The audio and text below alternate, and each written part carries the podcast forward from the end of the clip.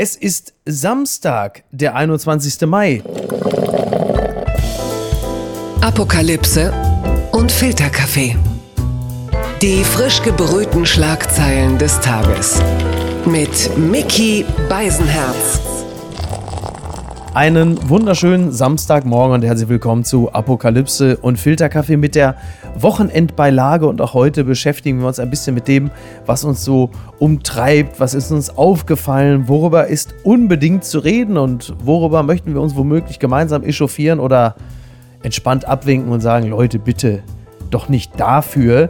Und äh, für all das habe ich mir einen perfekten Gesprächspartner ausgesucht, der ist Journalist, er ist Reporter, er ist Buchautor aus dem Ruhrgebiet, aus einer Stadt, die ansonsten auf ähnliche Art und Weise hämisch betrachtet wie meine Heimat Kastrop Rauxel. Er kommt aus Bottrop. Ich grüße ganz herzlich Kai Feldhaus. Hallo, lieber Miki, danke für die Einladung. Bruder im Geiste.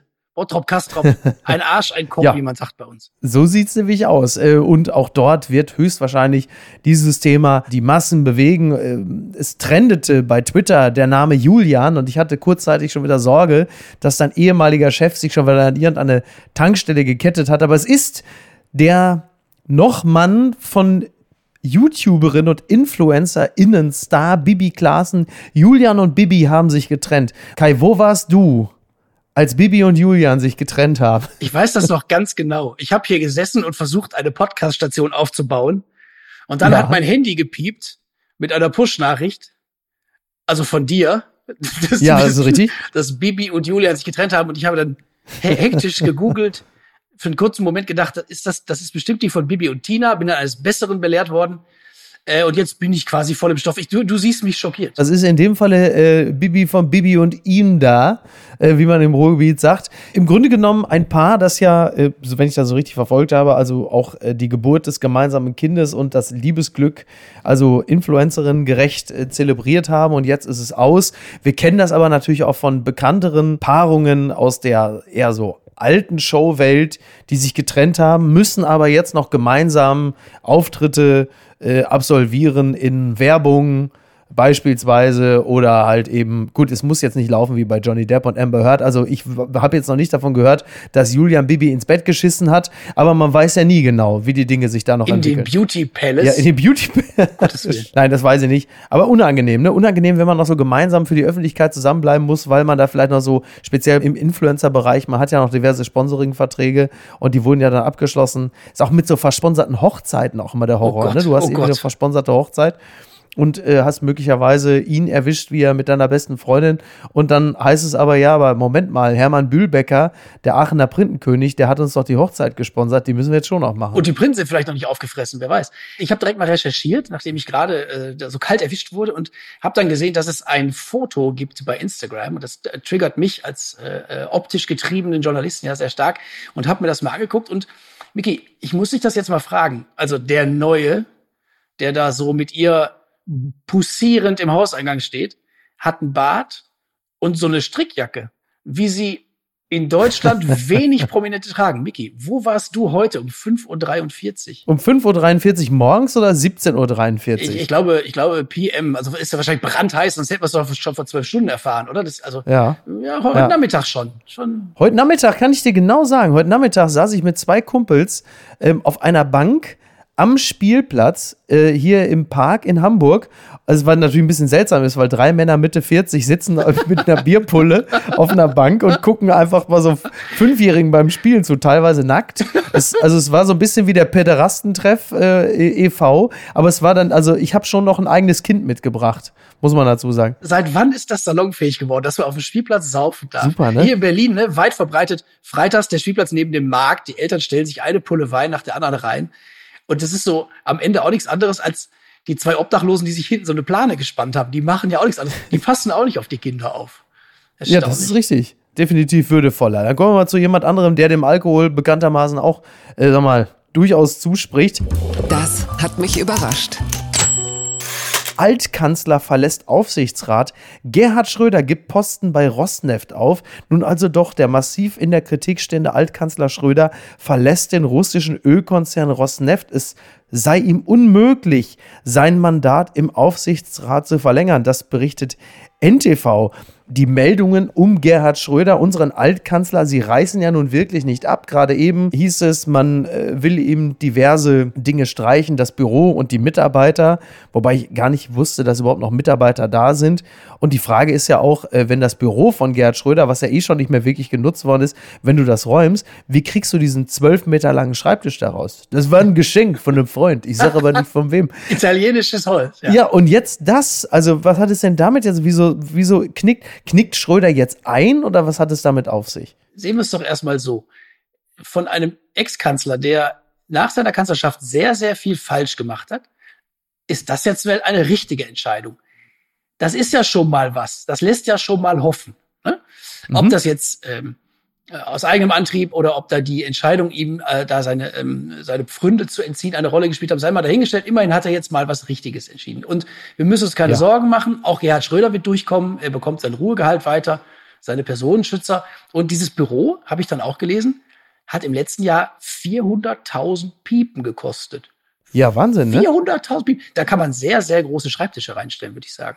Dafür haben Bibi und Julian äh, zwei Joghurts in die Kamera gehalten, ne? Also auch Geld. Und eine Hochzeit verkauft. Und eine Hochzeit verkauft. Es gab ja auch nicht mehr allzu viele Termine. Also Gerhard Schröder ist ja mittlerweile wirklich also selbst Wladimir Putin sagt, mein Gerd ist ganz schön isoliert. Selbst diese Kreditkartenverkäufer am Flughafen schneiden ihn. Also es ist ja wirklich, wir sind ja in einer Situation, das ist jetzt vorbei. Aber ich hätte mir für ihn so sehr gewünscht, dass er so der, der Helmut Schmidt 3.0 wird. Dieser Zug ist ja nun wirklich lange, lange, lange, lange abgefahren. Lange kein Altkanzler mehr geglänzt, ja. Ja, ja. wirklich. Aber setzt da jetzt noch irgendwie die Raison ein, dass er jetzt plötzlich da irgendwie noch eine Wandlung durchmacht? Ich, ich weiß nicht. Ich fände es ja ganz schön, wenn wir einfach mal eine Weile nichts von Gerhard Schröder Schröder hören. Die Begründung fand ich ja so schön, dass er nehme keine Verpflichtung aus seiner Zeit als Bundeskanzler mehr war. Das ist sehr höflich und freundlich ausgerückt für eine Tatsache, dass er immer der Amtseid des Bundeskanzlers besagt ja nun mal, er solle Schaden vom deutschen Volk abwenden. Und ja. wenn dann jemand kommt und den Frieden in Europa kaputt bomben will, dann kann man das wohl so sehen, dass der Schröder keine Verpflichtung aus seiner Zeit als Bundeskanzler mehr wahrnimmt, nämlich Schaden äh, fernzuhalten vom deutschen Volk.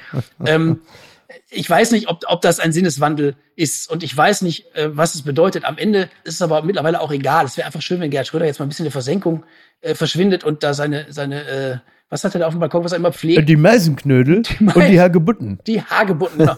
und noch ein paar Steppwesten vorführt, aber das langt dann auch. Also eigentlich muss man ihn jetzt öffentlich nicht mehr erleben, finde ich. Oh, ich dachte, du wärst längst tot. Martin Shkreli, Pharma Bro, Martin Shkreli released from prison early, das berichtet The Guardian. After his company acquired Daraprim, it raised price of the life-saving drug by 5000%, prompting national outcry. Also Martin Shkreli oder Shkreli, ich weiß nicht genau, der war vor ein paar Jahren wirklich das, also noch vor Nestle, das personifizierte Böse. Denn dieser Manager, der dann vor allen Dingen in der Pharmabranche ein Manager war, der ähm, hatte vor ein paar Jahren irgendwie das Patent für Tabletten, die benutzt wurden äh, für Menschen, die an HIV erkrankt sind und an Krebs. Und dann hat er äh, dieses Medikament genommen, die Tabletten. Und ähm, kaum äh, hatte er das Patent, da wurde die Tablette teurer von 13,50 Dollar, ähm, ging der Preis hoch auf 750 Dollar, also so über 5000 Prozent. Das war 2015. Jeder hat ihn halt einfach für das größte Schwein des Universums gehalten, völlig zu Recht. Und dann äh, ging es aber um so diverse Betrugsgeschichten und dann ist er in den Knast gewandert und jetzt ist er wieder raus. Und das ist übrigens auch der Mann, der, und so ist er anderen bekannt gewesen, die einzige Kopie von einem legendären Wu-Tang-Album besessen hat oder immer noch besitzt. Ich weiß nicht, für wie viel er es damals gekauft hat, ob es für eine Million war oder ein bisschen mehr.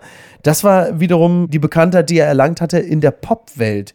Ist dieser Mensch dir ein Begriff gewesen? Nee, tatsächlich nicht. Also ich hab, musste mich einlesen und habe dann festgestellt, dass an schillernden Figuren und wahrlich nicht armen Zoo der Wall Street Heuschrecken Mr. Shkreli ein ganz außergewöhnlicher Drecksack war, weil sich auf Kosten anderer bereichern ist ja weit verbreitet und gern genommen, aber sich auf Kosten von Todkranken zu bereichern und dann zu sagen, hm, naja, das sind halt die Regeln des Marktes. Also für die, die da betroffen waren, dann nicht mehr so lang. Da war dann bald Schluss mit Markt ja. und Leben und so. Also das ist schon wirklich außergewöhnlich. Und diese Wu-Tang-Platte, die hatte offenbar für zwei Millionen Dollar sich irgendwo ersteigert. Äh, die ist dann immerhin, und so viel Gerechtigkeit muss dann doch sein, eingezogen worden und meistbietend weiter versteigert. Es ist aber nicht ganz klar, an wen. Vielleicht treffen sie ihn da härter mit als mit einer Haftstrafe. Das wäre ja mal ganz schön. Also ich muss sagen, die letzten Alben des Wu-Tang Clan ähm, sind auf eine gewisse Art und Weise äh, auch so, so, schon Strafe genug, sich das anhören zu müssen. Also ich finde, sie haben auch ihre beste Zeit hinter sich. Aber das nur am Rande. Ich habe diesen Fall deshalb auch mit reingenommen. Du hattest ja auch eine gewisse, wie soll ich sagen, Kreuzung zwischen privatem Interesse und, und journalistischem. Denn äh, es gibt ja eine Geschichte, die dieser Geschichte zumindest ansatzweise ähnlich ist, die du vor, ich weiß nicht, zwei oder drei Jahren begleitet oh ja, hast. Was oh war ja, das noch gleich? Oh ja.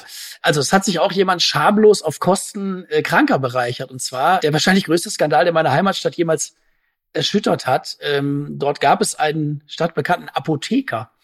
Und der hat über Jahre, also der ist stinkend reich geworden, hat sich niemand gefragt, warum denn wohl.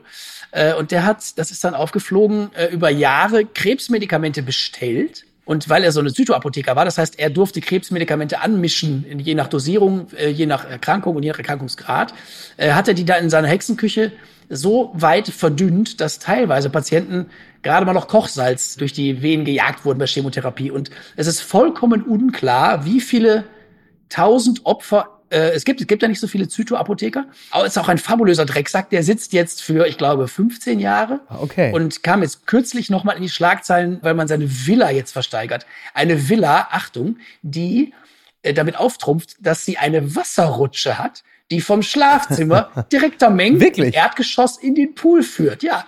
Das heißt, er konnte morgens aufstehen und seinen dicken Hintern in diese Wasserrutsche stecken, um dann unten im Erdgeschoss in seinen Pool einzuschlagen. Also er ist ein absolutes Dreckschwein, aber mit einem, also man muss sagen, er hat dann doch einen lichten Moment gehabt, ne? Ein kindliches das Gemüt. Ist eine geile Bude, muss man sagen. Das ist, ist schon, es macht schon was her. Und wenn man sich das bei Google Maps mal anguckt, die sticht auch ein klein wenig raus. Die ist ein bisschen, ein kleines bisschen größer als das, was drumherum steht in einer nicht gerade armen Gegend. Und hat also, der Wendler die Wohnung dann jetzt gekauft oder ist fünf Millionen Asking Price. Ich weiß nicht, ist der Wendler, hat er noch, kann er noch? Ja, ich glaube eher nicht. Ich glaub wird, wird eng, ne? Wird eng. ja. ja. Ich glaube eher nicht. Aber das ist interessant. Fünf Millionen, das, ist ein bisschen, das, ist, ist, übersteigt mein Budget dann doch deutlich. Ansonsten Rutsche, äh, weiß ich, wenn. Die Rutsche. Ja, eben, wenn sie diese Folge jetzt hört, dann weiß sie, dass Niki Hassania, meine Frau, liebe Grüße an dieser Stelle. Schlafen ist nur wirklich ihr vorrangiges Hobby, aber halt eben auch genau dieses Planschen. Ähm, also ich glaube, ich fürchte, ich muss diesen Podcast, der kommt jetzt nicht täglich, sondern dreimal am Tag, dass ich irgendwie zusehe, dass ich in ein paar Jahren, dass wir uns diese Hütte kaufen können. Das ist jetzt im Grunde genommen gesetzt. Ich schicke ja mal heimlich den Immo-Scout-Link, so, so hinten, hinten hintenrum via Insta-Message.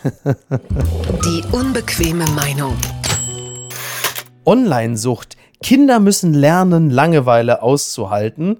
Das berichtet die Süddeutsche, beziehungsweise die Süddeutsche zitiert den Wissenschaftler Christian Montag und es geht um den Medienkonsum, die Konzentration und Kreativität von Kindern und Jugendlichen, woran man Smartphone-Sucht erkennt und wie Eltern gegensteuern können. Das ist natürlich ein Artikel, der sehr interessant ist, aber halt eben auch nicht nur für Kinder und Jugendliche. Denn beim Lesen dieses Textes, da fühlte ich mich natürlich durchaus auch persönlich äh, ganz gut getroffen, wenn es darum geht, dass unser Gehirn grundsätzlich stark auf neue und neuartige Stimuli reagiert. Wenn um uns herum etwas passiert, das aus dem Rahmen fällt, schenken wir dem besondere Beachtung, weil tief in uns das Wissen verankert ist, das Neue könnte für unser Überleben bedeutsam sein. Wir brauchen die neuartigen Informationen, um zum Beispiel an für uns wichtige Ressourcen zu kommen, aber auch um uns in komplexen sozialen Gefügen zu verorten. Diese psychischen Prozesse sind in unserer DNA über einen langen evolutionären Prozess eingebaut worden. Das klingt toll, bedeutet aber in der Praxis, dass ich, wenn ich irgendwo sitze, im Café oder in der Bahn und drei Seiten von einem Buch gelesen habe, automatisch zum Telefon greife und mal gucke, was da gerade noch so los ist. Und ich kann jetzt nicht behaupten, dass mir das gefällt. Und da sind äh, sowohl deine als auch meine Kinder noch gar nicht eingepreist. Ja, krass. Ne? Also wenn man liest das, was, was äh, der äh, Professor Montag da über Kinder erzählt und denkt die ganze Zeit, verdammt, der meint ja mich. Das ist ärgerlich. Ja. Also meine Kinder meint ja nicht. Meine Kinder äh, haben während der Pandemie nur mit Holzspielzeug gespielt und ihre Matheaufgaben am Abakus gelöst. Zeitgleich aus einem Sack Schrauben und ein paar Platinen einen eigenen Rechner, also Zuse 2 quasi zusammengebaut. ähm, und sie sind, ich meine, ich wohne im Prenzlauer Berg, sie sind natürlich hochbegabt. Und wenn sie es nicht sind, dann können wir sie umtauschen bis zum 14. Lebensjahr. Also können sie noch ein bisschen Gas geben. Ja. Also ich finde, das ist ein extrem schmaler Grad. Alle fordern Digitalkompetenz, aber dann doch bitte nicht zu viel. Also Kinder sollen jetzt bitte auch alle ihre Hausaufgaben am Tablet äh, erledigen können, aber dann auch wieder weglegen und so. Und er erzählt in einem sehr langen Text, da muss ich wirklich Mühe geben, dieses Interview zu Ende zu lesen, weil es sehr, sehr lang ist. Fandest du ihn so lang? Ich fand ihn lang, ja. Ja? Äh, ja, siehst du, also so bin ich schon konditioniert. Ne? Also ich mal kurz mal Pause machen, aufs Handy gucken. Nein, nein, er sagt sehr viele sehr richtige Dinge. Ähm, er sagt nämlich unter anderem auch, dass solange Bewegung und freies Spiel genügend Teil der Kindheit sind, dann ist auch Bildschirmzeit kein Problem. Und meine Frau, die Sportlehrerin ist, die erzählt mir halt immer wieder von Kindern, die nicht mehr rückwärts gehen können. Ne? Die fallen Ja. auf die Schnauze. Ja, ja. Das ist keine mehr, das gibt es wirklich. Und das ist auch mal eine Maßeinheit, mit der man arbeiten kann. Also ich muss jetzt nicht sagen, Kind, du kannst jetzt eine Stunde Fernsehen oder eine Stunde Handy und dann ist aber Schluss. Wenn du dich genug bewegt hast und wenn du beim Rückwärtsgehen nicht aufs Maul fällst, äh, dann ist das auch was, was auf jeden Fall Teil deines Alltags sein sollte und etwas, das dazu gehört und das dich halt zu einem vollständigeren Menschen macht. Aber es ist halt so ein mega schwerer und schmaler Grad, auf dem wir ja auch täglich wandeln. Ja, absolut. Ich merke das natürlich bei mir halt eben auch. Wie gesagt, auf dem Smartphone wird ja auch da im Text gesagt, die Informationen haben eine hohe Taktrate. Gerade wir, die wir natürlich dann möglicherweise auch vom Berufswegen ja sowieso immer auf der Suche nach was Neuem sind und neuen Impulsen, sind möglicherweise noch anfälliger, was das angeht. Aber ich habe es in den letzten Wochen bei mir wirklich sehr stark beobachtet. Vielleicht stört es mich jetzt auch einfach mehr, als es das früher getan hat, weil ich dachte, verdammt nochmal, es muss doch möglich sein, einfach mal zehn Seiten am Stück zu lesen, ohne direkt auf so ein Telefon zu gucken. Und wir, klar, ne, durch die ganzen Push-Mitteilungen kommt es natürlich auch noch dazu. Andererseits bin ich auch sehr stark im Analogen verortet. Das heißt, ich habe auch durchaus Freude an Bewegung und kann Natur auch noch wahrnehmen. Es ist also noch nicht völlig verloren. Und was äh, das eigene Kind angeht, ist es ähnlich. Also gerade aktuelles Beispiel, die ist den ganzen Tag draußen rumgelaufen mit einer Freundin. Da war natürlich der Bildschirm halt eben auch kein Thema. Problematisch wird es, und das sagt ja der Kollege Montag da auch, wenn aber halt eben auch die Online-Nutzung auch ähm, so in den Alltag eingreift, dass das Kind oder von mir aus auch der Jugendliche morgens übermüdet ist, weil die Spielsessions so lang gingen. Das kennt man ja auch, dass die Kinder auch im Zweifel vielleicht super lange noch bei WhatsApp sind oder so. Das geht ja sogar bis in den Leistungssportbereich, dass die deutsche Nationalmannschaft 2018 mitunter auch deshalb nicht so leistungsfähig war, weil es halt einige gab, die bis spät in die Nacht äh, Playstation gezockt haben, bis Jogi Löw wie so ein Herbergsvater irgendwann äh, den den Strom abgedreht hat. Also bis, selbst bis dahin geht es ja. Und dann versucht man damit irgendwie umzugehen. Ist aber auch sehr, Ne, ist aber auch sehr süß. Das, also wenn das dann am Ende Ja. der Grund fürs Ausscheiden ist, ist, ist das auch irgendwie ein bisschen niedlich. Ja, das stimmt. Das kommt ja vielleicht auch noch auf uns zu. Also wenn die Kinder älter werden und die Bildschirmzeit halt noch eine größere Rolle spielt als Pepper Woods gucken und, und, und Bob der Baumeister, äh, dann ist es ein anderer Schnack. Ich bin ganz froh, dass im hinteren Teil unserer Wohnung das WLAN einfach so schlecht ist, dass bei meiner Tochter das immer abstürzt. äh, gut, das wird sich auch nicht immer gefallen lassen, aber ja, schwierig. Das wird noch interessant. Werbung. Mein heutiger Werbepartner ist der neue Podcast Milli Vanilli, ein Popskandal von Wondery. Ich kann mich noch sehr gut erinnern, es war Anfang der 90er, als äh, die Nation ihre Unschuld verlor, die Musikbranche verlor ihre Unschuld, die Nation war in Schockstarre.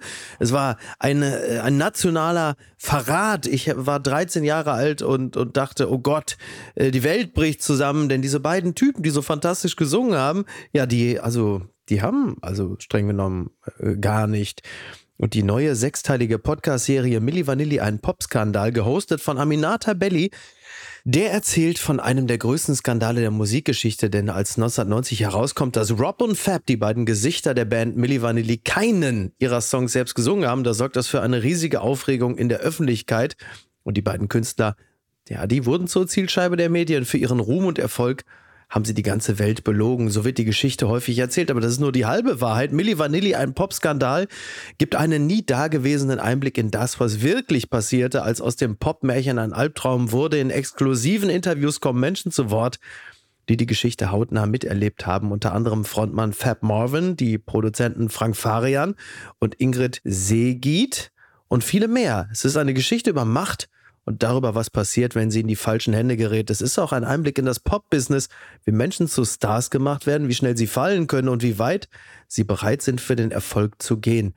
Milli Vanilli, ein Popskandal, gibt es überall da, wo es Podcasts gibt. Alle Infos findest du wie immer auch in den Show Notes. Und jetzt weiterhin viel Spaß mit der heutigen Folge, die ich übrigens ausschließlich selbst gesprochen habe.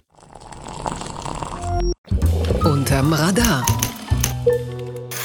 Bundeskanzler Scholz reist immer noch nicht nach Kiew, aber er ist jetzt auf dem Weg. Er hat eine viertägige Afrika-Reise vor sich mit Station in Senegal, Südafrika und Niger. So, und da sind wir natürlich grundsätzlich total dafür und finden es fantastisch. Aber wir wissen ja andererseits, die Affenpocken sind jetzt mittlerweile auch auf dem europäischen Kontinent angekommen. Und wir machen uns natürlich große Sorgen, dass Bundeskanzler Olaf Scholz mit Affenpocken zurückkommt. Oder wie es natürlich korrekterweise sein muss, Affenpocken. Ich habe keinerlei Kapazitäten mehr, äh, mehr Angst vor irgendwelchen Krankheiten zu haben. Ich habe dafür in meinem Kopf keinen Platz mehr und schon gar nicht vor den Affenpocken. Was ist denn das für ein geiler Name? Ja, also vor Sex mit Affen, also da kann ich nur vorwarnen. Also ich habe äh, mehrere Studien gelesen, also äh, ganz, äh, ganz problematisch. Verkehr mit, mit also Orang-Utan ist auch teilweise auch nicht zärtlich. Oh, da muss ich aufpassen, sonst habe ich gleich noch Hannes Jenicke noch. Der ruft an. Der, Der sagt, ruft an. darüber scherzt man nicht. Scheiße, es gibt ja sogar diesen, diesen Gottes Willen. Du warst doch mal auf dieser Affeninsel, ne? Was waren das? Bonobos oder was waren das? Das waren Schimpansen. Das ist eine hochspannende Geschichte, die gibt's auch immer noch. Und zwar haben die Amis in den 70er und 80er Jahren in Liberia an der Westküste Afrikas äh, Medikamente getestet an Schimpansen, die es da noch sehr weit verbreitet gab und haben die eingefangen und haben denen irgendwelche Viren gespritzt. Und dann war das halt irgendwann nicht mehr so wahnsinnig angesagt, dass man Menschenaffen ja. vollpumpt mit allem Dreck, den man so in der Spritze hat. Äh, Und dann haben die ihr Labor geschlossen und mussten dann aber mit den Affen irgendwo hin. Und sie konnten die nicht einfach auswildern, weil die waren halt voll mit, mit Viren. Und dann haben sie sich äh, gedacht, wir haben eine super Idee. Wir nehmen diese kleine unbewohnte Insel vor der Küste und da setzen wir die aus. Und dann hauen wir aber schön ab. Das hatte zwei Folgen. Erst haben die sich vollkommen unkontrolliert vermehrt und dann sind sie nach und nach verreckt, weil das Fressen dann alle war. Und da haben sich Ja. ein paar, äh, es gibt ja immer ein paar gute Seelen in den entlegensten Winkeln der Welt, äh, haben sich dann Oh, oh. zusammengetan und versorgen diese Affen jetzt. Also mit Hilfe von Spenden kaufen die dann Obst und so ein Kram auf dem Markt und fahren Mhm. das dann täglich mit so einem großen Einbaum darüber. Es ist nicht weit von der Küste entfernt, fahren das darüber und verteilen das an die Affen. Das können aber interessanterweise nur zwei Leute machen, weil alle anderen umgehend in Stücke gerissen würden. Weil diese Affen haben halt mit Menschen jetzt nicht so gute Erfahrungen gemacht. Die haben dann irgendwann nach Jahren festgestellt, wir müssen da irgendwas tun und da haben dann es jetzt mittlerweile geschafft, die da noch lebenden Affen äh, zu sterilisieren. Das heißt, die sterben jetzt nach und nach aus und hat sich dieses Problem gelöst. Aber sie können jetzt zumindest in Frieden leben. Äh, aber das ist schon erstaunlich, was, was der Mensch so Primaten antun kann und sich dann aus der, aus der Verantwortung zu stehlen. Das ist schon, ist schon äh, interessant. Schöne Grüße an Volkswagen an dieser Stelle. aber äh, wie wir ja wissen, äh, geht es ja auch nicht nur um Primaten bei denen. Ähm, du warst dann aber auf dieser, E- hattest du keine Angst, dass da so ein Schimpanse, so ein äh, mit Viren beladener Schimpanse dich A, entweder beißt oder verletzt, Nee. den Virus überträgt oder dich einfach nur kaputt haut, weil die haben ja auch richtig ordentlich Kraft. Ja, das, ich bin nicht ausgestiegen. Also wir sind mit dem Boot darüber gefahren und der Mann, der die seit Jahren versorgt, der ist dann ausgestiegen im seichten Wasser. Aber im seichten Wasser bist du auch sicher, Schimpansen können nicht schwimmen. Ja. Die haben Angst vor Wasser, das heißt, sie nähern sich auch dem Boot nicht. Es wäre jetzt ziemlich vogelwild gewesen, da mal rüber zu spazieren. Der Oberschimpanse, der hieß Bullet, sah original aus, als wäre er vom Cast vom Planet der Affen ausgerissen. Eine Riesenschimpanse mit einem Arm und nur noch so einem halben Auge. Ähm, Oh mein Gott. Sah tatsächlich aus wie aus so einem Actionfilm. Und der, äh, wir haben ihm dann so eine GoPro umgebunden und damit man so seine ähm, seine Regung so ein bisschen sehen kann. Der konnte dann gekrault werden von dem Kollegen, der ihn gefüttert hat und so. Äh, da hat er ein großes Zutrauen gehabt. Aber Fremden hat er gesagt, auf gar keinen Fall aussteigen, die hauen euch in Stücke. Da gibt's ja auch legendäre, äh, fürchterliche Geschichten, speziell aus den USA, von Menschen, die sich dann Affen zu Hause gehalten haben als Haustier. Und das ging gut, bis das Tier pubertierte. Und spätestens dann musst du dich ja von diesem, also man sollte sich sowieso grundsätzlich keinen Affen zu Hause halten, aber spätestens dann solltest du dich von dem Affen trennen. Weil, also was da passiert ist, da wurde dann halt einfach mal so ein komplettes Gesicht weggerissen, ein Arm fehlte, ein Bein, äh, weil die natürlich eine unglaubliche Kraft haben. Also ich meine, klar, jemand, der nur so die ganze Zeit durch die Gegend klettert, hat natürlich eine unglaubliche Power. Was macht eigentlich Bubbles? Lebt Bubbles noch? Ich glaube, Bubbles ist irgendwann auch vor Scham gestorben, weil er ja auch Mitwisser war. Der hat dann Ehrlich? irgendwann. Der, der hat nichts gesagt. Nie was gesagt. Bubbles hat immer die Schnauze gehalten. Bubbles, ja, ja, das ist, äh, hat sich mitschuldig gemacht. Wir alle haben Bubbles unterschätzt. Also es ist, ähm, äh, oh Gott, oh Gott, oh Gott. Was ist denn da schiefgelaufen? Terzic wird offenbar Rose-Nachfolger. Das berichtet t-online.de. Marco Rose ist nicht mehr Trainer des BVB. Was vor ein paar Wochen noch kräftig dementiert wurde, ist nun Realität. Sein möglicher Nachfolger steht jedoch schon bereit und ist nicht weit weg. Ich nahm an, es sollte Felix Magath werden nach dem nächsten Relegationsspiel. Der ist ja jetzt frei, genau. Ja, ne, dem BVB ist vieles zuzutrauen. Ähm, so ist es aber jetzt auch so gekommen, dass Marco Rose nun auch nicht mehr Trainer von Borussia Dortmund ist. Es gab ja ungewöhnlich viele Trainerentlassungen jetzt zuletzt nach dem Ende dieser Saison. In Hoffenheim ist Hönes entlassen, in Gladbach Hütter in äh, Wolfsburg, Kofeld. Es gab ja diesen legendären, äh, ja, was war's, sondern also am Anfang des Trainerkarussell drehte sich ja mächtig, als Rose wegging von Gladbach zu Dortmund, dann ging Hütter von Frankfurt zu Gladbach. Ganz am Ende dieses großen Trainer-Ringtausches steht Oliver Glasner und ist, ist so Europa League Sieger mit Eintracht Frankfurt und sagt, naja, für mich hätte es diesen ganzen Wirbel nicht gebraucht, aber danke, dass ich jetzt Frankfurt Trainer bin irre Geschichte, das alles, so oder? Witzig, oder? Dass sie äh, quasi nach unten die Löcher wegstopfen und der, der ganz am Ende dieses Trainer-Dominos steht, äh, der ist halt der lachende Sieger. Und, und die Frankfurter halt auch, ne? Das ist schon, das ist schon wirklich bizarr. Ja. Also, das mit Rose und Terzic, es überrascht einen ja nichts mehr. Also, das, ich weiß jetzt auch nicht, warum sie den Höhnes rausgeschmissen haben. So ganz unterirdisch war die Saison von Hoffenheim nicht, wenn ich es richtig verfolgt habe. Aber ich bin nun mal Schalker, ne? Ähm, deswegen kann ich es jetzt mit einem Lachen, einem Weinen Auge quittieren, aber hätte man das nicht billiger haben können? ja, allerdings. Das stimmt. Also wie viel Geld da auch an Trainerwechseln. Also ich meine, Hütter hat siebeneinhalb Millionen gekostet. Ich weiß gar nicht mehr, was hat Rose gekostet? Zwölf oder so. Auch ne? ein paar Kröten gekostet. Also ja. bis bei rund 20 Millionen alleine für diese zwei Trainer, die in ihren neuen Vereinen jeweils also nur mäßig funktioniert haben, jeweils nicht ausreichend, dass man sagen würde, das machen wir jetzt nochmal weiter. Aus Dortmunder Sicht muss ich sagen, ich begrüße das weil meine große Sorge war, was die neue Saison angeht, dass man ab dem zehnten Spieltag plötzlich merkt, Mist, wir hätten uns eigentlich schon vor der Saison trennen sollen. Und dann ist aber die Saison schon wieder so im Arsch, dass es mit der Meisterschaft schon mal nichts mehr wird. Da ist es mir dann lieber, man macht diesen klaren Schnitt vorher und geht dann mit Terzic in die Saison, um dann, um dann da auch wieder festzustellen, ah ja, haben wir uns auch schöner gedacht. Aber gut, sei es drum. Das ist schon, schon sehr, sehr spannend, wie sich das alles entwickelt. Und Frankfurt, klar, ist natürlich eine tolle Geschichte. Mir haben ja die Bilder sehr gut gefallen von dem Frankfurter Oberbürgermeister, der Rode mal zwischenzeitlich kurz den Europa League Pokal wegnimmt.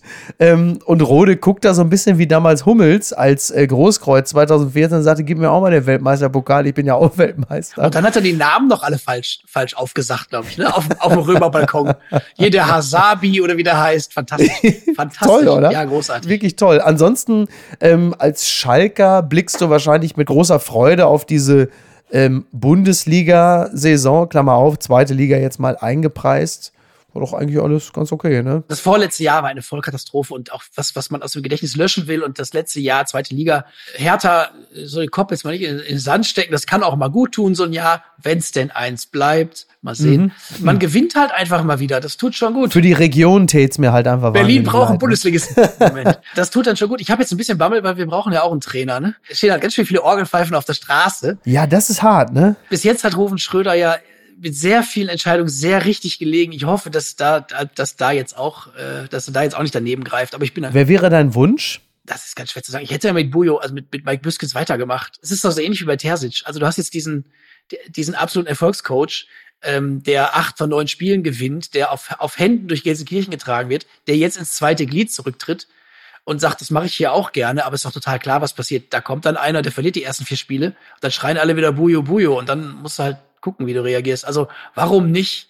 Warum nicht? Warum nicht mit ihm probieren? Und wenn es dann schief geht, dann kannst du ihn immer noch ins zweite Glied stellen. Du findest ja jetzt auch nicht so schnell einen, der es kann. Die gute Tat des Tages. Für 9 Euro durch ganz Deutschland fahren, jubelt die FAZ. Für je 9 Euro im Monat ermöglichen die Sondertickets im Juni, Juli und August bundesweit Fahrten im Nah- und Regionalverkehr. Nach der Zustimmung des Bundesrats startet der Verkauf am Montag. Und ich gehe fest davon aus, du hast ja auch schon ein Ticket gesichert. Du bist ja in Berlin schon mal Bahn gefahren, ne? Also, sie können mir 9 Euro geben. Dann würde ich nur mal drüber nachdenken. Das, also ganz grundsätzlich, man mag da kann es immer alles so madig machen. Das ist ja absolut ein Schritt in die richtige Richtung. Ist doch toll. Ist doch toll, dass es das jetzt gibt. Aber zur falschen Zeit, oder? Warum ausgerechnet in den Sommer? Also wenn du, wenn du die Leute für den öffentlichen Personennahverkehr begeistern willst, warum machst du das im Sommer? Das, das ist, ja wahrscheinlich tatsächlich Quatsch, weil jetzt alles wahnsinnig teuer ist und es ist halt auch total tragisch, dass es ein, ein, ein Angriffskrieg in Europa dafür braucht, dass man darauf kommt, dass das eine geile Idee war, man sich das vor allen Dingen leisten kann. Ja. Das ist bitte, aber du hast natürlich recht, weil die, die man überzeugen will, sind ja die Pendler. Und die werden jetzt nicht in den Zügen sitzen. Ich glaube aber auch nicht, dass jetzt der große Ansturm auf Sylt kommt. Also auch wenn jetzt ja. bei, bei Dings da in der Sansibar schon die Champagnergläser kleckern vor Angst, weil sie so zittern. ähm, ich habe mal aus Spaß geguckt. Äh, eine beliebige Stadt, wenn man jetzt von Hildesheim nach Sylt fahren möchte, dann muss man viermal umsteigen. Unter anderem in Uelzen und Elmshorn. Elmshorn. Das ist in Schleswig-Holstein. Nee, das mache ich nicht. Da ja, ich glaube, dass sehr, sehr viele von diesen 9-Euro-Touristen überrascht sein werden von der Schönheit der Provinz, wo sie dann nämlich hängen bleiben. Weil du, du fährst viel Bahn, ich fahre viel Bahn. Ähm, Rotenburg, Wimme, ja, toll. Oder wie heißt denn dieser Bahnsteig zwischen Berlin und Hamburg, wo es Gleis 1, Gleis 4, Gleis 14 und Gleis 140 gibt? Und sonst nix. Das ist aber nicht Wittenberge, ne? oder? Das ist so ein Büchen, glaube ich. Vollkommen bizarr. Aber Wahnsinn. die können dann auch immer ihre Hotels ein bisschen aufmöbeln, weil da bleiben die ja alle hängen. Die kommen doch alle gar nicht bis Sylt, wenn sie ja, viermal umsteigen sollen. Das klappt doch alles gar nicht. Wäre es nicht auch ein schöner kultureller Austausch, wenn viele Sylter, die da panisch werden, wenn die sagen, ja, wir reisen aber stattdessen jetzt mal schön ins Ruhrgebiet. Das wäre ja? super. Das wäre so eine sensationelle Idee. Mehr rosa Polunder ins Ruhrgebiet. Mehr Cabrios. Wie heißt denn dieser eine Stadtteil von Duisburg, der so ähnlich klingt wie so eine Nordseeinsel? Was war das noch? Walsum? Ja, da habe ich mal gewohnt. Das Duisburg, Duisburg Walsum. Walsum, da habe ich mal gewohnt. Das hat überhaupt gar keine Ähnlichkeit mit irgendeiner auch entferntes Nordseeinsel. Noch nicht mal mit so einer Hallig. Ja. Walsum ist so schlimm. Hast, hast du Hörer in Walsum? Es gibt bestimmt Ärger, ne? Ja, ich glaube ja. Ich glaube, wir haben also mindestens eine Hörerin, die aus der Ecke da kommt. Und äh, die wird jetzt natürlich insistieren. Genauso wie Hamm. Hamm Pelkum. Pelkum klingt doch auch wie so. Das sind so, das sind so, so Fakes, die klingen dann so wie so erholsame äh, Nordseeinseln oder so. Irgendwie, als, als wär's aus dem Wattenmeer. Und dann kommst du da hin und sagst, ich habe jetzt einmal Pelkum oder Walsum gebucht. Dann kommst du da hin und hast nach drei Minuten schon was auf die Schnauze gekriegt. Du lebst auf jeden Fall was. Du kriegst was geboten für, deine, auf jeden Fall eine für Menge. deine 9 Euro. Also also mal so was, was du, ja. sonst, was du auf Sylt wahrscheinlich so nicht kriegst. Das stimmt. Du schickst dich ja jetzt im Grunde genommen an, neben Frank Gosen einer der bekanntesten deutschen Ruhrgebietsbotschafter zu werden. Und zwar mit einem Buch, das den wunderbaren Namen trägt. Jetzt versuche ich es richtig zu betonen. Bottrop Boy, obwohl ja eigentlich der Stadtteil Bottrop Boy heißt. Also was hat es damit, was hat es damit auf sich? Das ist tatsächlich ein äh, Wortspiel, das so dermaßen auf der Straße lag, dass ich es nicht liegen lassen konnte. Ich habe immer ähm, mit dem Gedanken gespielt, einen Heimatroman zu schreiben mhm. äh, und habe dafür irgendwann vor Jahren schon angefangen, so Miniaturen zu sammeln, die dir nur im Ruhrgebiet passieren. Also was sich Leute auf der Straße im Ruhrgebiet sagen und was sie dann damit meinen. Die habe ich dann mal zusammengesammelt und irgendwann hat mal ein Freund gesagt, wenn das ein Buch wird, dann kaufe ich das. Und dann habe ich gedacht, Mensch, warum denn nicht? Muss man ein bisschen drum rumdenken, ja. ein bisschen rumstricken und das ist es dann tatsächlich geworden. Frank Gosen ist natürlich das ist ein sehr charmanter Vergleich, aber vielleicht auch ein bisschen groß. Äh, ich habe nächste Woche meine erste Lesereise. Die erste Location ist ausverkauft, die äh, Brauerei Bottropper Bier. Da passen aber auch nur 20 Mann rein. Und die Bottropper Bierbrauer sind schon zehn. Also es geht dann relativ schnell ja. mit dem Ausverkaufen. Ja. Aber da haben wir direkt dann noch einen Ersatztermin aufgesetzt. Oh, du hast aber so zehn Termine oder so, ne? Und die gehen ja wirklich quer durch.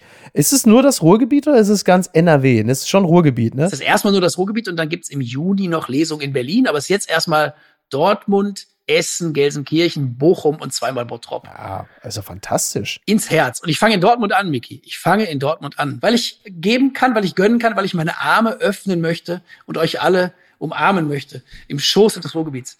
Ja, in Dortmund, da gab es ja unter anderem die Kneipe äh, irgendwie Mutter Köhm oder ob das bei Ernie war, da war eine, die hat immer mit, der Wirt hatte, glaube ich, nur auch nur einen Arm so wie dieser eine Schimpanse auf der Affeninsel. und er hat dann aber immer mit dem Stumpen gezapft. Also er hat dann mit dem Stumpen immer so den, diesen, diesen Hebel von dem Zapfhahn immer so bewegt. Das fand ich toll. Einer der Protagonisten meines Films hat auch nur einen Arm. Ja, mit ja. dem wird dann immer das Schindluder getrieben, dass sie mit dem einarmiger Bandit spielen. Dann muss der sich so Münze im Mund stecken und dann ziehen sie einen Stumpen und dann spuckt er die aus.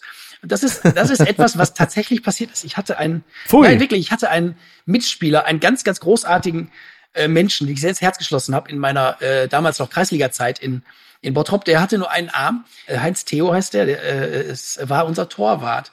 Und das ist, das ist so bizarr, wie es klingt. Ähm, und der war der beste Torwart, mit dem ich je gespielt habe. Und der hat das auch immer gemacht und er fand das wahnsinnig witzig. Und er war ein so erfolgreicher Torwart, weil er unter anderem beim Elfmeterschießen, muss man sich mal den psychischen Kick vorstellen. Da steht also vor dir ein Torwart mit nur einem Arm.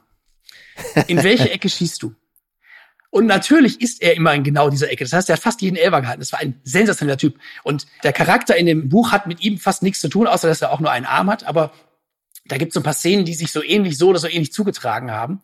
Äh, deswegen komme ich da gerade drauf, wo du den, den Wirt erwähnst. Es ist schon ein Buch, das ähm, so ein bisschen den, den Charme und dann aber auch die lustvolle Absurdität des Ruhrgebiets umarmt, oder? Ganz genau das. Also diese schroffe Herzlichkeit. Ich bin kürzlich mal gefragt worden, wo der Unterschied ist zwischen Berliner Schnauze und dem, äh, wie die Menschen im Ruhrgebiet miteinander umgehen. Das heißt, Berliner Schnauze sagen die Leute halt, du Pannemann, und im Ruhrgebiet sagen sie, du Pannemann, lass mal Bier trinken.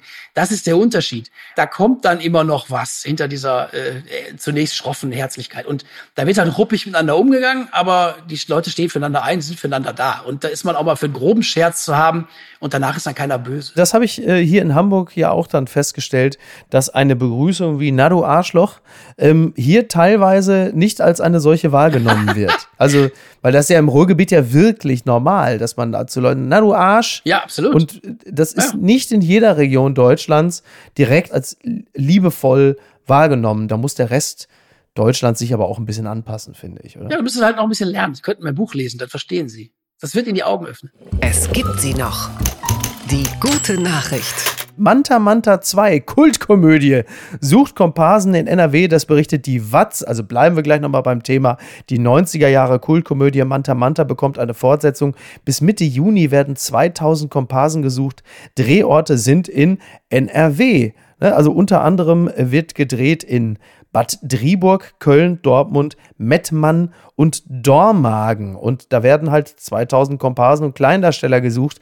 Ist natürlich die Frage, inwieweit das auch etwas für uns ist. Absolut, sind wir dabei. Komm, da sind wir dabei. Ja, oder? total, total. Ich habe einen total schlechten Bartwuchs, aber ich habe mir jetzt auch für die Lesung so Anklebeschnörres bestellt, so Ank Anklebe äh, Ja. Schnur, Schnurrbärte.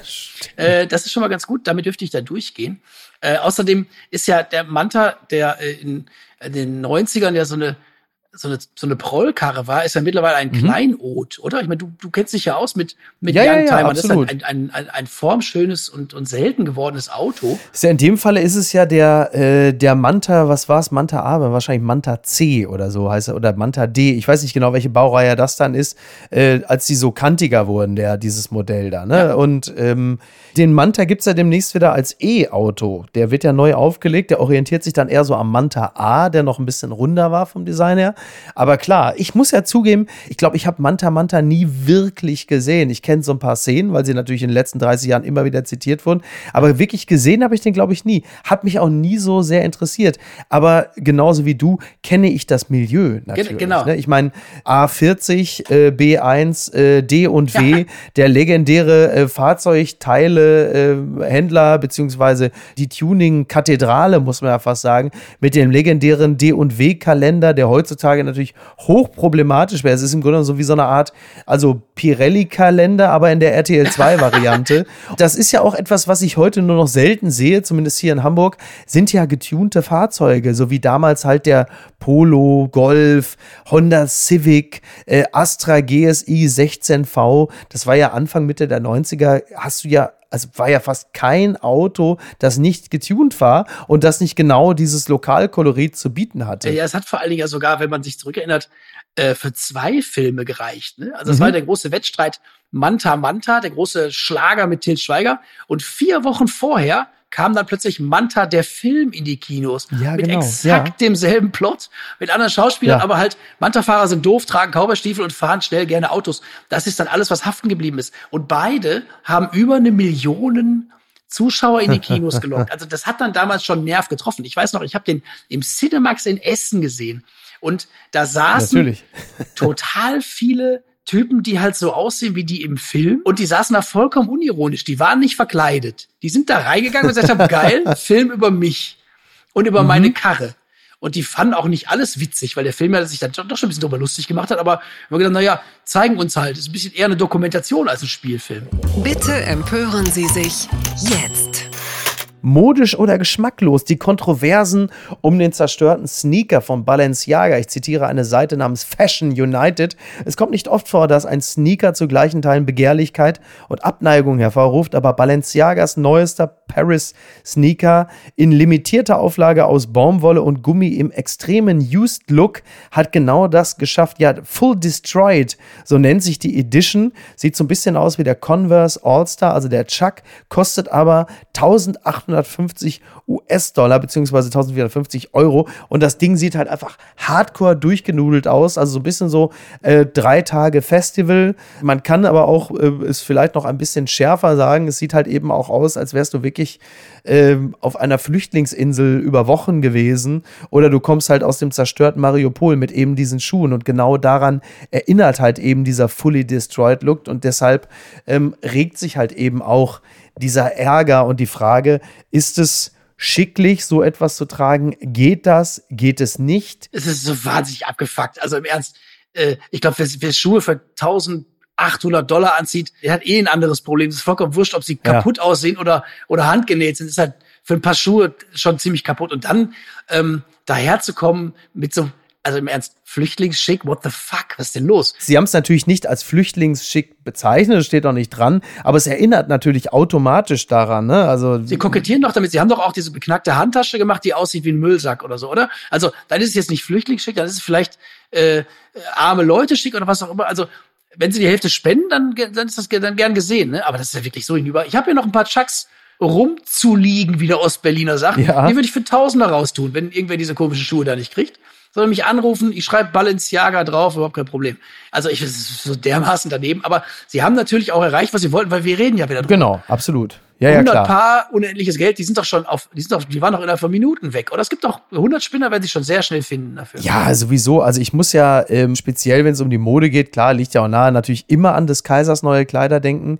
Dieses Märchen ist allerdings auf alles übertragbar, aber halt eben speziell natürlich auf die Mode, klar, logisch.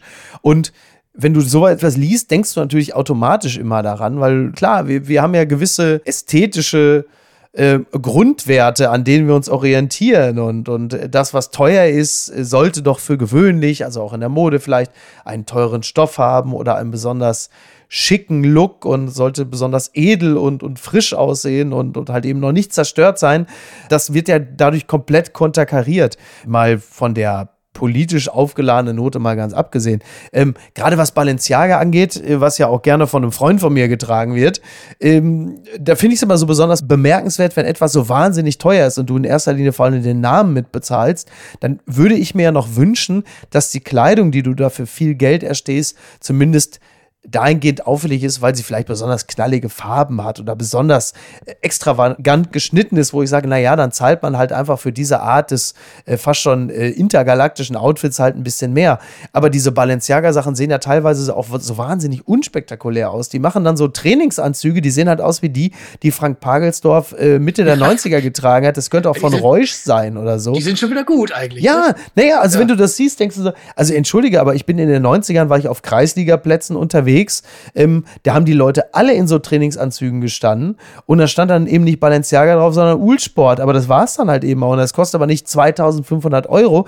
Das ist natürlich immer auch ein bisschen Boomer-Talk, aber deswegen ist es ja trotzdem nicht weniger wahr, dass du sagst, das Ding ist halt einfach schäbig, aber unglaublich ja. teuer. Ja, ja, und in absurden Farben. Was war denn diese komische Jacke von Leroy Sané, die aussah, als hätte als hätten drei Kinder so. ihre Stifte drauf ausprobiert. Ja. Das war nicht Balenciaga, ne? Ich weiß nicht, ob es Balenciaga war, aber die Richtung ging. Da fand ich es aber irgendwie noch gut, weil die Jacke zumindest ohne dieses draufgemalte zumindest irgendwie auch noch teuer aussah, weil sie so flauschig war und so ein bisschen kunstpelzig. Da denkst du, ja, gut, okay, das ist jetzt nicht Alex Alves auf der äh, Weihnachtsfeier von Hertha BSC. aber trotzdem, ja, ja. Aber da, da, da denke ich noch, okay, der, ja, sicher, der wurde draufgemalt, ist auch ein bisschen irre. Aber das hat noch so eine gewisse Strahlkraft gehabt. Ja, ja, okay. Das stimmt, das stimmt also so, so runtergerockte Schuhe, die halt aussehen wie, mich erinnert das so ein bisschen an, äh, als ich mit 16 mein erstes Paar äh, Docs, also erstes Paar Doc Martens bekommen habe. Ähm, da habe ich dann äh, bei uns vor der Haustür immer vom Bordstein getreten, damit die so ein bisschen runtergerockt ja. aussehen. Meine Mutter hat fast einen Herzinfarkt gekriegt, warum ich diese nagelneuen Schuhe jetzt so ein bisschen verschrapp. Ja. Aber das braucht halt Street Credibility. Die brauchst du ja nicht, wenn du Schuhe für 1800 äh, Euro äh, kaufst, dann hält dich ja eh keiner für den, für den Schläger vor der Ecke. Also mich hätte jetzt auch keiner der, der, der dünnenhärige hat auch keine Schläger von der Ecke gehalten, aber ich wollte halt, dass man mich so sieht. Deswegen äh, äh, es, es hinkt dieser Vergleich so ein bisschen, glaube ich. Gewinner des Tages ist natürlich die Deutsche Bahn. Der Spiegel jubelt und ich natürlich gleich mit. Neues ICE-Design bei 300 km/h Wohlfühlen wie im Wohnzimmer. Die Deutsche Bahn hat ein neues Design für ICEs vorgestellt. Sitzbezüge aus 85% Wolle, viel Holz und sanfte Farben. Sogar die Fahrgastvertreter loben die Bahn. Ja, der ICE der Zukunft, der ist jetzt quasi auf dem besten Wege, uns zu erreichen. Äh, ich habe mir das Ganze natürlich beim Spiegel angesehen. Ich glaube, 2023 oder so sollen die ICEs auf die Schiene kommen. Und äh, ja, es ist wunderschön. Also viel Holz, ne, ganz viel Holz. Das ist ja, glaube ich, auch so ein bisschen, wenn dann irgendwie mal wieder die Klimaanlage ausfällt, dann hast du aber automatisch gleich das Gefühl, dass du so im Dampfbad bist und du sitzt dann auf so einer Holzplanke und dann sagst du, ja, brauchst jetzt eigentlich nur so ein, so ein bisschen Aufguss. Es sieht, ah, wie soll ich das sagen? Also das, das Design ist sehr clean, wie man so schön sagt. Also wenig plüschig, sehr, ähm, unspektakulär, würde ich mal sagen. Also ja. eher so grau und holzig das Ganze. Sieht ein bisschen ja. aus wie das Innenleben von so einem BMW i3. Ich weiß jetzt nicht, ob das gut oder schlecht ist.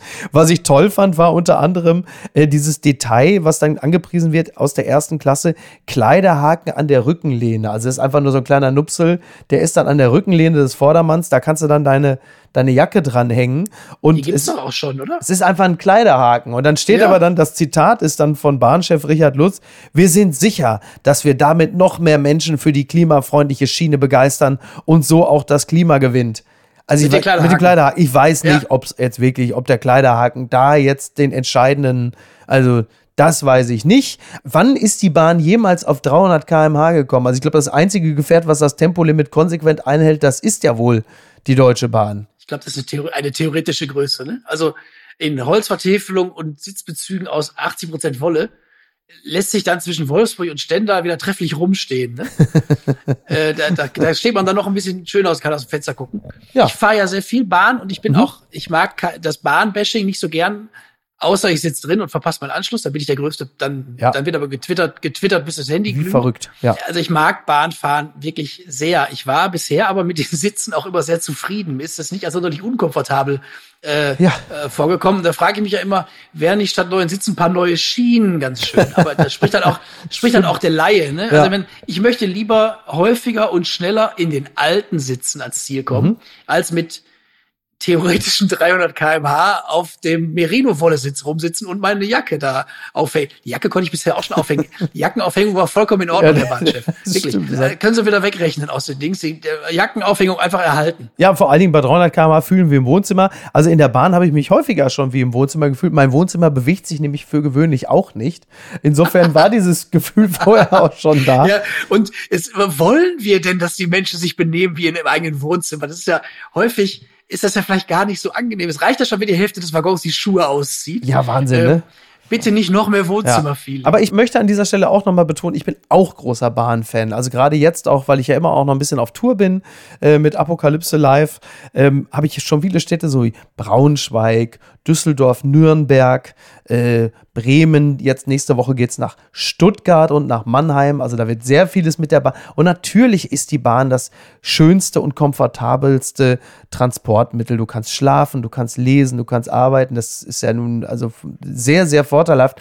Nur klar, ne? Also das Ding sollte halt ab und zu auch mal fahren und einigermaßen pünktlich sein. Ich bin jetzt auch keiner von denen, die ausrasten, wenn die Bahn mal zehn Minuten zu spät kommt, wo dann alle schon sagen, mit den Augen rollen, wo ich sage, naja, also zehn Minuten ist ja jetzt nun wirklich nicht das Problem. 60 werden langsam unangenehm. Ja, sind dann meist ja zehn und nach zehn sind es dann äh, doch 20 und wenn 20 um sind so, wenn sie halt vorher sagen würden, 60 meinetwegen, aber das ist immer dieses, diese Salamitaktik, die macht das schon ein bisschen mürbe manchmal. Oh, ich dachte, du wärst längst tot. Notorious B.I.G ist es auch, muss man sagen. Er würde heute 50 Jahre alt. 50 Jahre alt, Christopher Wallace ist halt eben auch nur äh, 25 geworden, genauso wie Tupac. Und ähm, ich erwähne das natürlich gerne als alter Hip-Hop-Afficionado und hatte jetzt gerade dieser Tage wieder ein absolutes Highlight für einen Mann Mitte 40, als mein Neffe ähm, mit seinen 17 Jahren äh, mich via WhatsApp angeschrieben hat und von mir äh, dringend Tipps brauchte in Sachen äh, Hip-Hop und Rap, weil er einen Einlaufsong braucht. Also ein Einlaufsong, dass man es jetzt nicht falsch versteht. Also es ist kein medizinisches Thema, sondern er hat demnächst Abi-Feier und möchte dann natürlich da, ich weiß nicht, wie diese Abi-Feier dann, ob das jetzt so ist, irgendwie, dass die einzeln kommen, so wie Mike Tyson, äh, so in den Ring, aber er braucht auf jeden Fall einen guten Song und ich konnte ihm dann via WhatsApp helfen und bin natürlich sehr Was happy darüber. Denn? Was hast du empfohlen? Na, ich habe ihm unter anderem empfohlen von Redman Time for Some Action. Okay. Äh, dann äh, von äh, MOP habe ich ihm einen Song empfohlen und von Rampage Take It to the Streets. Auch sehr gut. Aber äh, diverse Songs von Notorious B.I.G. wären natürlich auch sehr gut gewesen und ähm, ein Rapper, der auch heute immer noch sehr hoch im Kurs steht bei Jüngeren. Und da ist es vermutlich auch wie in der Rockmusik: ein guter Song ist ein guter Song, ist ein guter Song, ist ein guter Song. Du kriegst ihn nicht kaputt. Um kurz auf dieses Abi-Thema zurückzukommen, äh, mein zauberhaftes Patenkind hat Abi gemacht. Deswegen kann ich dir jetzt aus der Praxis berichten, dass es mittlerweile so ist, dass wenn die nach vorne laufen, um ihr Zeugnis einzeln abzuholen, jeder sich einen Song aussuchen darf. Ah. Mein nicht ganz humorfreies Patenkind hat Ich bin morgens immer müde gewählt. Das war, so. das, das, das war ganz schön. Schön. Aber ein Toys B.I.G. geht natürlich, ne? Aber ähm, wie lange ist der jetzt schon tot? 25 Jahre? Ja, der ist 97, der ist 1997 Wahnsinn, gestorben. ist Ja. dieses ganze West Coast, East Coast Ding ist komplett an mir vorbeigegangen. Aber dass, dass das ein großes Ding war, wobei man ganz ehrlich sagen muss, äh, Notorious BMI, ob der es bis 50 geschafft hätte, bin ich jetzt nicht so ganz sicher. Ne? Aber jetzt auch nicht die allergesündeste Lebensführung gehabt wahrscheinlich. Ja, naja, aber bitte, du, in, in, also der spätestens jetzt hätte er mit Corona also ein riesiges Problem gehabt, muss man einfach sagen. Ne? Das gibt's doch gar nicht. Local news: Florida woman accused of crashing into multiple cars, throwing fake snake to evade traffic stop. Äh, das ist eine Seite namens Click Orlando. Und wenn wir wissen, die Meldung kommt aus Florida, dann schlägt man meistens schon präventiv die Hände über dem Kopf zusammen, weil das ist ja nun auch so ein bisschen so der Problemstaat, der amerikanische. Und in diesem Falle war es halt einfach so, dass eine Frau festgenommen wurde, nachdem sie in mehrere Fahrzeuge reingerast ist. Und dann hat sie noch in Richtung der, der, der Polizisten, die da hingekommen sind, hat sie eine falsche Schlange der, den, in, in deren Richtung Ja, geworfen, was man so mit sich weil sie dann abhauen wollte. Ja, weil man so bei sich führt. Ne? So, hier habt ihr. Ich könnte Ja. ganz froh sein, dass sie kein Alligator oder sowas im Auto hatte. So kenne ich ja noch von Miami Weiß. Als ich das gelesen habe, äh, Florida Woman, da habe ich ganz kurz gedacht, das geht um eine Superheldin, die irgendwie da irgendwas angestellt hat. Es gibt diesen fantastischen äh, Twitter-Account Florida Man, der botmäßig alles reinlädt, wenn eine Polizeimeldung mit Florida Man beginnt. Äh, äh, Florida Man crashes into five cars, äh, Florida, Florida Man accused of drug smuggling. Und was dieser Superheld Florida Man so alles ausfrisst, äh, das ist schon erstaunlich. Vielleicht sollte man das erweitern um Florida Woman, weil die scheint ja auch nicht ganz ohne zu sein, wenn sie mit falschen Schlangen um sich wirft. Also Florida Man, äh, vor allen Dingen im Zusammenhang mit Echsen und, und da habe ich immer an, an äh, Thomas Schmidt, an Schmidti gedacht, ne? Das ist ja im Grunde genommen ja Exemplar. Aber ist ja schon äh, wirklich, also toll, ne? Was da heutzutage alles möglich ist. Naja, na komm, dann machen wir jetzt zum Schluss, weil das thematisch heute so, so sehr, sehr gut passt. Und was schreibt eigentlich die Bild? Ein Klassiker. Herrlich. Post von Da Wagner. geht mein Herz auf. Liebe Affen, seid froh, dass ihr keine Menschen seid. Ihr habt nichts erfunden, aber auch nichts vernichtet. Ihr habt keinen Mozart hervorgebracht, aber auch nicht die Atombombe. Ihr Affen gehört keiner Partei an, keiner Kirche, keiner Gewerkschaft, keinem börsennotierten Konzern. An elf von euch Affen wurde vier Stunden lang getestet, wie hoch die Diesel-Schadstoffbelastung ist.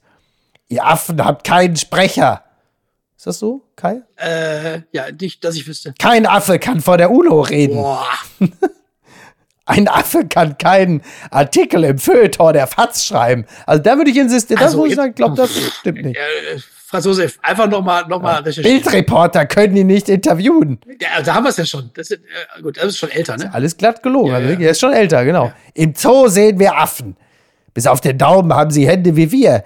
Affenmütter wiegen ihre Babys in den Armen. Ihre Sprache ist ein Schnattern. Hat der Flipper geguckt und sich im Tier vertan? Oder? Das ist Ja. sehr frei. Der Affe ist älter als der Mensch. Der Affe verschmutzt nicht die Welt. Er fährt kein Dieselauto. Der Affe braucht keinen Kühlschrank. Jetzt kommt mein Lieblingssatz. Der Affe fliegt nicht nach Mallorca. Das, das ist, ich war vorletzte Woche auf Mallorca. Da würde ich ihm, Ja. so ungern ich es tue, wirklich, wirklich widersprechen. Der Affe wohnt nicht in Wolkenkratzern. Der Affe ist ein vorbildliches Wesen im Universum. Wir Menschen sind es nicht. Herzlichst Franz Josef Wagner. Der Affe ist ein vorbildliches. Der Affe ist doch teilweise, der ist doch ähm, Kannibale. Affen überfallen auch, auch andere Gangs und äh, richten doch also bürgerkriegsartig Schreckliches an anderen äh, Affenstämmen an. Also vorbildlich weiß ich auch nicht. Also ich bin, um mal eine Lanze zu brechen, ich bin großer, großer Fan von Franz Josef Wagner. Also ich habe Ich der deutschen Presselandschaft ist ja gar nicht klar, was los ist, wenn der mal nicht mehr schreibt. Ne? Also Ja. es gibt so wenig, so wenig Stimmen, die also so ein, die so einzigartig sind und auch natürlich immer auf einem so schmalen Grad wandelt zwischen Genie und Wahnsinn. Ähm, Ja. Hast du mitbekommen, dass sie ihm den Porsche geklaut haben? Ja. Was? Ja. Wirklich? Diesen Ja, schönen, das schöne G-Modell, das, das 911er. Cabrio? Ja, ja, das tatsächlich, ja, ja, Echt? wir hatten das bei Bild vor äh, zwei, drei Wochen mal als Aufmacher auf der letzten Seite, ich glaube die ganze letzte Seite mit einer Hommage an den 911er. Und ich glaube, das ist bei Franz Josef Wagner, als hätten sie ihm den rechten Arm abgenommen. Also ist ja, ist ja wirklich, Da kann er ja aber Torwart werden in der Kreisliga. weiß ich, in welche Ecke Gott, geschossen wird. Ähm, nee, wirklich, das hat, ich glaube, das, das setzt ihm wirklich zu. Er hat sich dieses Auto ja gekauft vom Lohn seines ersten Bestsellers, das Ding. Äh, Und so lange ist er schon bei ihm und jetzt eben nicht mehr. Ähm, das hat ihn wirklich zutiefst, also äh, du musst ganz pfleglich mit ihm umgehen. Ich glaube, dass Ja. er gerade wirklich echt leidet. Sachdienliche Hinweise bitte an unsere äh, Redaktion. Das Ding muss also auf jeden Fall wieder ne? das ist ja wohl und wenn in Teilen, Hauptsache zurück. aus der Rubrik PS an Wagner. ne? Nein, das darf wirklich nicht wahr sein. Kai, ich danke dir ganz herzlich. Vicky, ich danke äh, dir. Empfehle an dieser Stelle nochmal äh, Bottrop Boy, sowohl den Stadtteil als auch das Buch. Ähm, was schöner ist, das werden Sie dann einfach rausfinden, wenn Sie äh, auf der Lesetour waren. Und ähm, ansonsten würde ich mich sehr freuen, wenn du demnächst mal wieder bei uns zu Gast wärst. Und äh, sofern es mir in irgendeiner Form möglich äh, sein sollte, dann komme ich mir das auch mal live angucken. Sehr, sehr gerne, lieber Micky. Es war mir eine große Freude. Äh, und auch dir viel Spaß auf deiner Tour. Dankeschön. Das gebe ich, Gerne, das bis gebe ich so zurück. Mach's gut. Danke. Bis denn. Danke, ciao, danke. ciao. Tschüss. Ciao. Tschüss. Apokalypse und Filtercafé ist eine Studio Bummens Produktion mit freundlicher Unterstützung der Florida Entertainment. Redaktion Niki Hassania. Executive Producer Tobias Baukhage. Produktion Hanna Marahiel. Ton und Schnitt Lara Schneider. Neue Episoden gibt es immer montags, mittwochs, freitags und samstags. Überall, wo es Podcasts gibt. Stimme der Vernunft und unerreicht gute Sprecherin der Rubriken Bettina Rust. Ich dachte ja, wir machen einen Podcast zusammen, Joko, und dann ähm, hängen wir einfach ab, einmal die Woche, unterhalten uns ein bisschen lustige Alltagsbeobachtung, manchmal politisches Ja. Take, dies, das, Feierabend. Was stattdessen passiert, ich muss Sport machen. Schöne Naja. Scheiße. Auf eine gewisse Art und Weise ist es aber auch abhängend. Ne? ja gut, ähm, das ist aber so, so eine Entwicklung, die man natürlich nicht kommen sieht, wenn man einen Podcast beginnt, wo man aber, wenn man einen Podcast hat, wie wir beide, der jeden Donnerstag erscheint, äh, und Sunset Club heißt, sehr dankbar darüber ist, dass zum Beispiel ein Gast wie Kai Pflaume sagt, hast du nicht Bock auf eine Klimmzug-Challenge? Ja, und jetzt mache ich seit zweieinhalb Monaten, trainiere ich Klimmzüge. Bald ist es soweit. Die große Auflösung, habe ich es geschafft, einen Klimmzug zu schaffen. Also habe ich es geschafft, ihn zu schaffen. Und die Laune ist im Keller bei mir, außer natürlich, wenn wir uns unterhalten miteinander. Aber den Rest der Zeit, den ich nicht mit dir Podcast mache, mache ich ja Sport. Ja, äh, schaltet doch einfach ein und hört rein. Wir würden uns sehr freuen. Und wenn es euch nicht gefällt, sagt es bitte keinem.